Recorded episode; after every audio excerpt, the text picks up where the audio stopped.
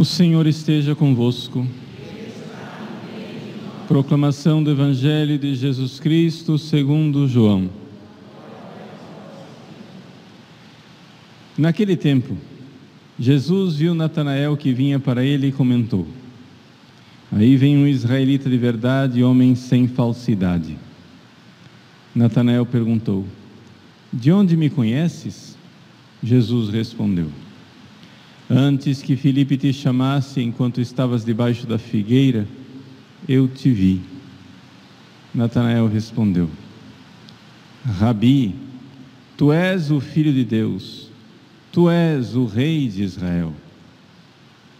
Jesus disse: Tu crês porque te disse, eu te vi debaixo da figueira? Coisas maiores que esta verás. E Jesus continuou: em verdade, em verdade eu vos digo: vereis o céu aberto e os anjos de Deus subindo e descendo sobre o Filho do Homem. Palavra da salvação.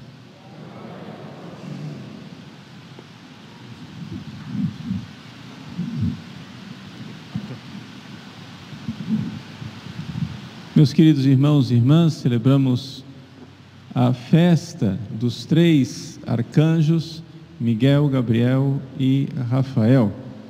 Não é de espantar que desses três arcanjos, aquele que mais se festeja é São Miguel, porque no antigo calendário, hoje era festa somente de São Miguel. São Gabriel e São Rafael tinham seus dias, cada um a sua festa, né? Então, por, por isso, essa ênfase tão grande de São Miguel, Quaresma de São Miguel. E quem é São Miguel Arcanjo? São Miguel não é um anjo dos mais graduados em termos de natureza angélica. É um anjo até mesmo pequeno, se nós fôssemos comparar com os anjos dos das hierarquias mais elevadas, dos coros, dos serafins, querubins, tronos. Né? São Miguel é somente um arcanjo. Na, nos nove coros angélicos é o penúltimo. E por que é que ele é chamado de príncipe, de general, ou seja, de condutor da milícia celeste? exatamente porque ele, na sua humildade, foi escolhido por Deus para ser aquele que inflige a maior derrota ao dragão e à serpente. E aqui vem a primeira lição que nós devemos aprender nesse combate espiritual que todos nós vivemos. Vejam, nós Desde os tempos em que nossos primeiros pais foram expulsos do paraíso terrestre, nós vivemos uma batalha espiritual. Agora, seria uma coisa muito estranha, para não dizer imprudente e louca, que uma pessoa que sabe que está numa batalha saia no meio do tiroteio sem capacete, sem armadura, sem nenhuma arma, absolutamente exposto. Meus queridos, se existe uma coisa clara nos evangelhos, é que existe uma batalha espiritual. E toda ação tem uma reação. Satanás e os seus demônios não querem duas coisas, eles querem uma única coisa levar você para o inferno para sempre. E o que é que eles então querem? Querem levar você a pecar e, o principal, morrer em pecado, morrer impenitente, ou seja, morrer sem a penitência final. É isto que eles querem. Esta única coisa. Acontece que nós não queremos o único necessário. Não queremos nos unir a Jesus humildemente e amorosamente para assim irmos para o céu. Nós não temos os olhos fixos no único necessário. Os demônios eles têm foco. Nós não. Nós temos mais o que fazer. Nós, não, mas afinal das contas eu não, eu não posso ficar o tempo todo só mexendo com esse negócio de religião, porque afinal das contas, religião é uma espécie de hobby, né? É um passatempo, a gente vive a vida séria que é trabalhar, que é lutar por esta vida aqui e tem esse negócio, né? Esse hobby, esse passatempo de algumas pessoas, né? uma espécie de coisa que faz bem, tipo de yoga, né? Que pacifica, uma terapia. Você vai na, na igreja e faz a sua religiãozinha para o seu bem-estar, mas é um passatempo, né? Não é isso? Vejam, a loucura que é esse pensamento que eu acabo de descrever. Isso é coisa de gente louca. E, no entanto, somos nós esses loucos. Somos nós que, saindo aqui da igreja, na primeira esquina, já esquecemos absolutamente de Deus, esquecemos absolutamente que uma legião de demônios está esperando eu me distrair para dar o bote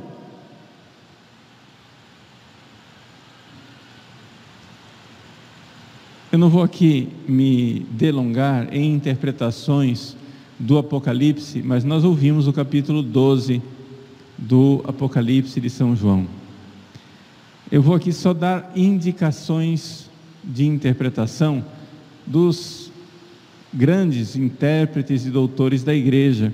Aqui sigo principalmente a interpretação de Ricardo de São Vítor, um grande teólogo medieval que fez um comentário inteiro ao Apocalipse. Ele diz assim: Veja, a mulher vestida de sol que aparece no Apocalipse, não é? é a Virgem Maria e ao mesmo tempo a igreja. Ou seja, nós todos precisamos, estamos nestas dores do parto de gerar o Cristo em nós, não é? De gerar essa imagem e semelhança de Cristo, essa união com Cristo. Você tem uma coisa nessa vida: as suas dores do parto é gerar Cristo em você. Mas aparece um outro sinal no céu, não é só a mulher vestida de sol, aparece o grande dragão. E esse soberbo dragão, ele quer devorar o filho desta mulher. Ou seja, claro, a mulher é a Virgem Maria, o filho é Jesus, mas a mulher é também a igreja e Jesus sendo gerado em você. O dragão quer devorar Jesus sendo gerado em você. E então surge no céu Miguel com os seus anjos numa batalha. Que alegria, que felicidade! Nós estamos assistidos, não somos nós contra o dragão, nós temos um exército de anjos nos ajudando, que com sua humildade, com seu amor a Deus, eles veem que Cristo nos amou e por isso se precipitam do alto do céu para vir nos ajudar, porque veem o amor de Cristo por nós. Porque Cristo nos amou e eles amam Cristo. Os anjos vêm ao nosso encontro e querem nos ajudar. Né? Querem nos ajudar. Mas está dito no Apocalipse, e a gente se não sabe interpretar, fica desesperado, que Miguel foi e precipitou os demônios na terra. Parece um negócio, parece uma má ideia, né? Ou seja, espera lá, eles brigam lá em cima, manda os demônios cá para baixo e você se vira. Não, a terra é um símbolo. Quem é a terra nessa visão do Apocalipse? São os membros da igreja, da igreja, apegados às coisas da terra, enquanto outros amam a Deus mais do que suas próprias vidas. Esses são os que estão gerando Cristo neles. E só para completar a visão, lá pelas tantas na visão aparece também o mar. E quem é o mar? Bom, o mar são os pagãos. Vejam, porque existem dois tipos de pecadores. Vamos ver se vocês notam a diferença. Tem aqueles pecadores que se entregaram totalmente a todo tipo de pecado, de vício, de desgraça. Esses são o mar. O mar é conturbado, ondas, não tem estabilidade nenhuma, não tem absolutamente nada. Existe um outro tipo de pecador. É o pecador que se senta nos bancos da igreja. Ele não é tão instável como o mar. Não é todo tipo de vício. Ele tem somente um, dois vícios, mas que o apegam a este mundo e a esta terra. E quando vem a provação e vem a luta, ao invés de preferir Cristo, ele prefere o quê? O seu apego.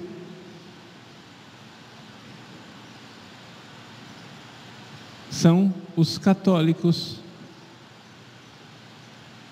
Esses, vejam, o que acontece então é que com a luta de São Miguel e dos anjos, os demônios se precipitam sobre a terra, isso quer dizer, se precipitam sobre os membros da igreja que amam mais a si mesmos e aos bens da terra do que Cristo. O mal que nos últimos tempos Satanás quer fazer ao mundo passa pelo tormento que os demônios fazem aos membros da igreja. É na igreja a grande batalha. Precipitou sobre a terra, ou seja, sobre os católicos terrenos, os católicos apegados a esse mundo e que não querem perder. Então, Deus dá à mulher aquela que está gerando Cristo, ou seja, o fiel, o bom católico, aquele que é desapegado da vida, aquele que prefere Cristo do que a sua própria vida aqui na terra, Deus dá à Igreja Santa duas asas para voar para o deserto. As duas asas do amor, a Deus e ao próximo. Para quê? Para estar com Deus, preferir Deus, ficar no deserto de Deus do que ficar apegado a esse mundo.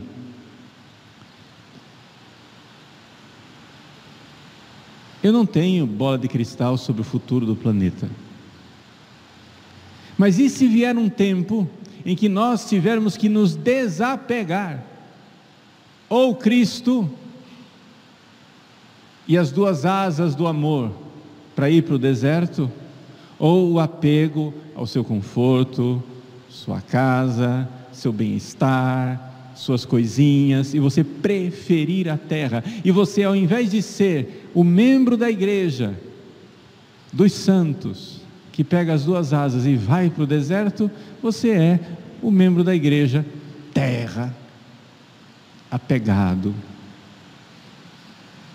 Nem tudo é ruim, porque Deus, que é divina providência, ou como diz o nosso pároco, Padre Overlan, Deus é o divino aproveitador.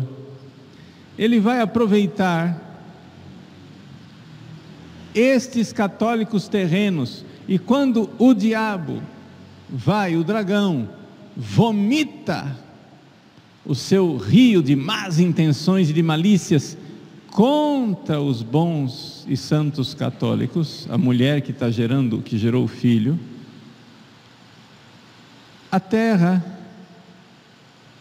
vem salvar. Não é, não é, estranho essa coisa no Apocalipse que a terra ajuda a mulher? Quer dizer o seguinte: Deus, na providência dele, de algum jeito misterioso, vai usar os maus membros da igreja, os membros fracos da igreja, até para proteger os membros bons, porque Deus é Deus. Né? O diabo não tem o controle de tudo, ele acha que controla tudo, mas o controle, no fim das contas, está em Deus. Deus fará alguma coisa para nos proteger, para nos dar um tempo, dois tempos, três tempos e metade de um tempo. Deus estará conosco e está conosco.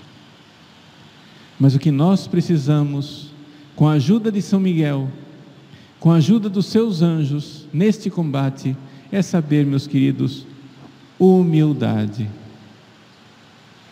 Porque com soberba nós já estamos derrotados. E não somente. Desapego a esta terra, a esta vida, às coisas da terra e um amor incendido por Cristo, as duas asas do amor que nos fazem voar para Deus. Amor a Deus, amor ao próximo. Vamos estar com Deus, vamos rezar, vamos viver uma vida com Deus.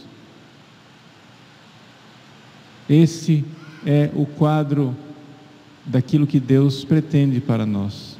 Nossa, Padre, como o Senhor está apocalíptico, prevendo o fim dos tempos. Não, eu não estou apocalíptico, é o Apocalipse que é apocalíptico. Eu estou simplesmente interpretando o Apocalipse conforme a tradição da igreja. Ricardo de São Vítor disse isso há quase mil anos atrás. Ele já interpretou isso há quase mil anos atrás. Essa é a interpretação da igreja, não é a interpretação do Padre Paulo. E essa é a interpretação de mil anos atrás e de mil anos para frente. Eu não sei quando estas coisas vão acontecer, mas eu sei que elas acontecem sempre. Porque é sempre o mesmo drama, é sempre a mesma história. Ela se repete de geração em geração. Nossa geração também deverá dar a sua resposta. Você, que tipo de membro da igreja é? Você é a terra onde os demônios se precipitam, ou seja, os cristãos apegados à terra. Quer dizer, mar eu sei que você não é, você não é pagão louco que se entregou ao pecado, mas você é terra, você é apegado à terra, ou você é daqueles que com dores do parto vai gerando Cristo em você e que com duas asas foge para a intimidade divina com as asas do amor. Foge para Deus. Deus, na sua providência, nos ajuda. Nos ajuda com seus anjos, nos ajuda inclusive com quem pensa que não está nos ajudando, com aquela terra que abre a sua boca para devorar o rio do demônio. Então, que nosso Senhor nos ilumine nesse dia de São Miguel Arcanjo, de São Gabriel e de São Rafael de sabermos, estamos num combate. Não vamos sair da igreja bobamente, de peito aberto, achando que nós temos que nos lembrar de Deus somente quando vamos à missa.